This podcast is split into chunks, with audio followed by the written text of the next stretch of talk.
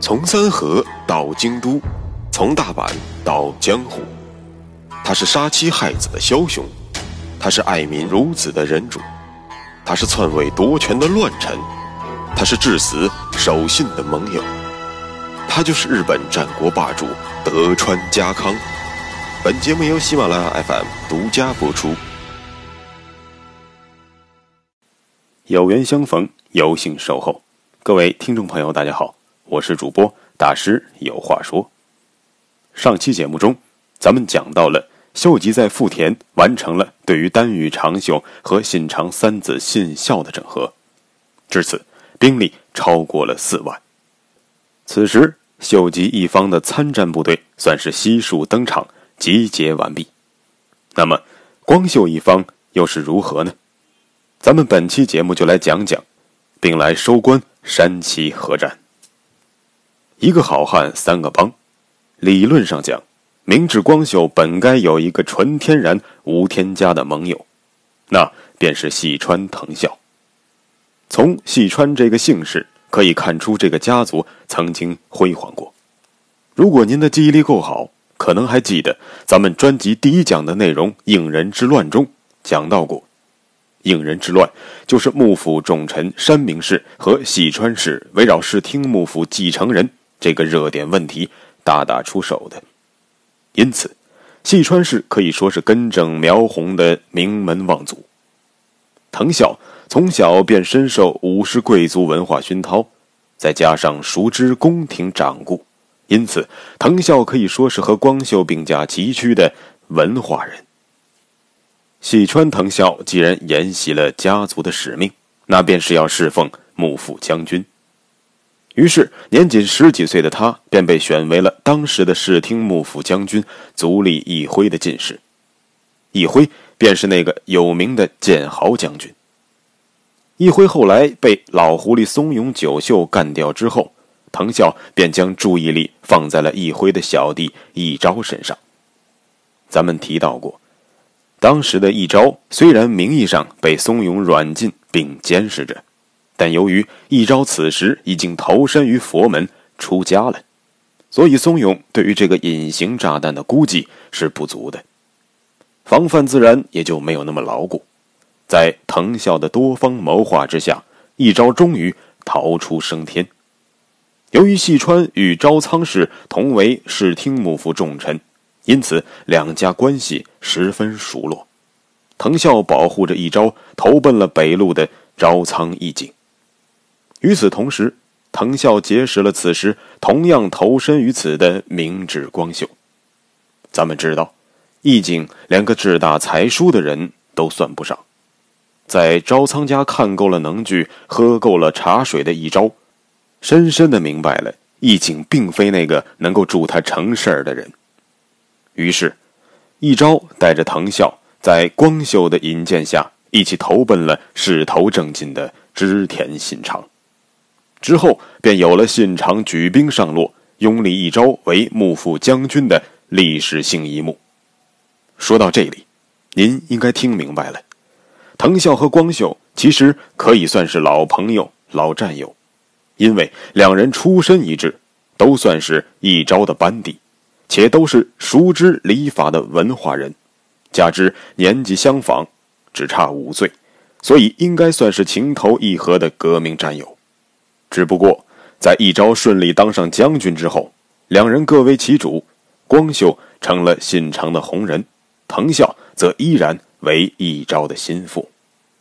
信长和一昭度过了一年的蜜月期，但时间久了，一昭终于明白了自己这个人在信长心目中的地位，而不甘于此的一昭，联络了他所能想到的一切势力，建立起了著名的信长的第一次。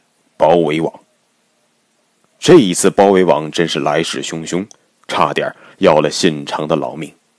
金崎殿后、紫川河战、三方原会战，知德联军结结实实的打了几场硬仗，才获得了战略上的主导权。所以说，在包围网建立之初，一般人也根本看不出信长是否会成为秋后的蚂蚱。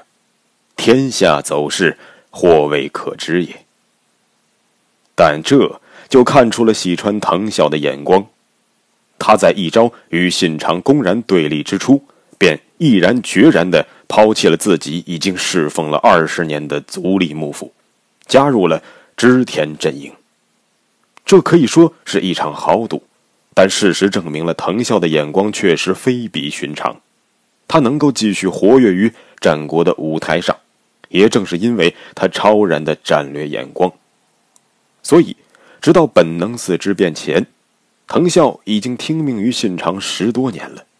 藤孝成为了将军阀和朝廷关联起来的一个重要环节，算是织田生态链中的一个重要节点。光秀干掉信长之后，便在第一时间写信给了藤孝，表示请求出兵相助。而且，光秀对于细川家和明治家的联盟。是非常有信心的。这不仅因为两个人当年的革命情谊和相同的志趣，更是因为两人是儿女亲家。藤孝的儿子中兴迎娶了光秀的女儿玉子，此时两家的命运理应连在了一起。但是光秀忘了，藤孝于烽火连天的日本战国时代能够屹立不倒，当然。不是靠着乏善可陈的武力和所谓的家族尊荣，靠的恰恰是藤孝的识人之明和战略眼光。当年，就算是赌博，也是弃暗投明，遵从大势所趋。你光秀也不撒泡尿照照，看看你自己现在已经沦为了什么货色，居然还指望靠着儿女亲家，就想把我名门细川家绑上你的贼船？对不起，拜拜。拿定主意的藤孝不仅回绝了光秀的结盟要求，并且连带光秀的女儿也一并收拾了。当然，此时藤孝收拾光秀之女还是很讲究方式方法的，毕竟是儿媳妇嘛。再加上郎才女貌天生一对，在当时的日本，玉子和中兴简直就是前景长政和阿史的翻版。既然如此，肯定要顾及到。儿子的感情和颜面，但是，虽然玉子一介女流能有什么罪过？但如果放任玉子不做任何处理，将来想要和明治反贼集团撇清关系，可就不那么容易了。于是，藤孝在跟儿子中兴商量之后，决定选取了折中的方案，既不能像对待男人那样一刀斩去，也不能像当个没事人一样继续养在家中。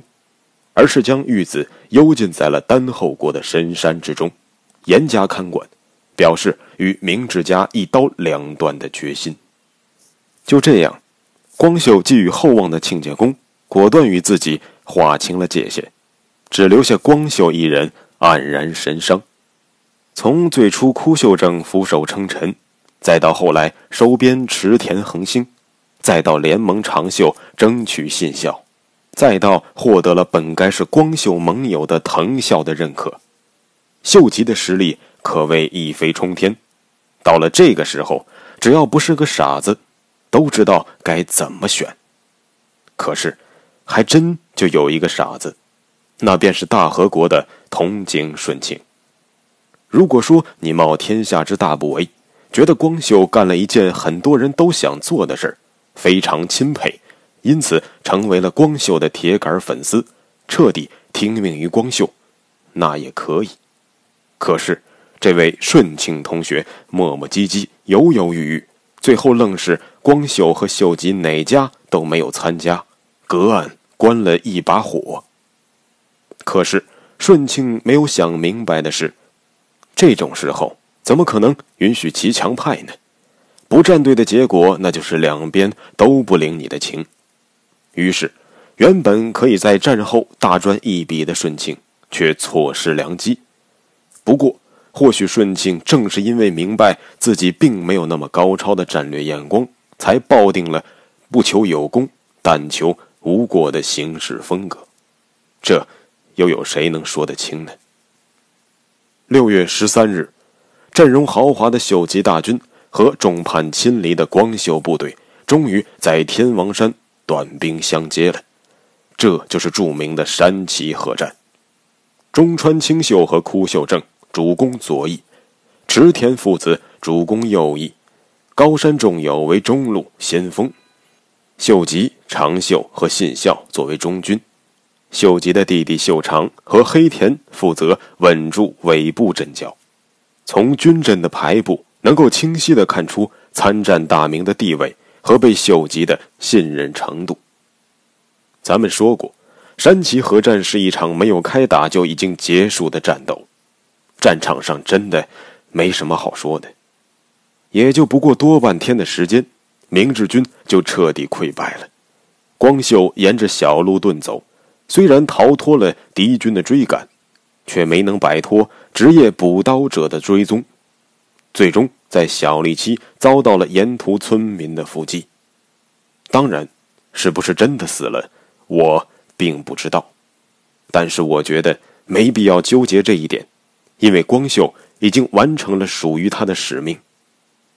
这个使命在他自己看来，认为是快速崛起，成为号令天下的弄潮儿。但是。他却不知道，他的使命只不过是秀吉开启青云之路的一把钥匙罢了。山崎合战的结束，让秀吉获得了为信长复仇之战的首功。但战后的一场大会，则是让秀吉彻底成为了人上之人。具体内容，咱们下一期节目接着说。欢迎各位听众朋友多多留言转发，勤奋的大师每条留言都会认真阅读，并会尽量逐条回复。好了，下期节目咱们再见。穿过日本战国风云，看群雄如何逐鹿天下。欢迎订阅日本战国霸主德川家康，带你揭秘他的崛起之路。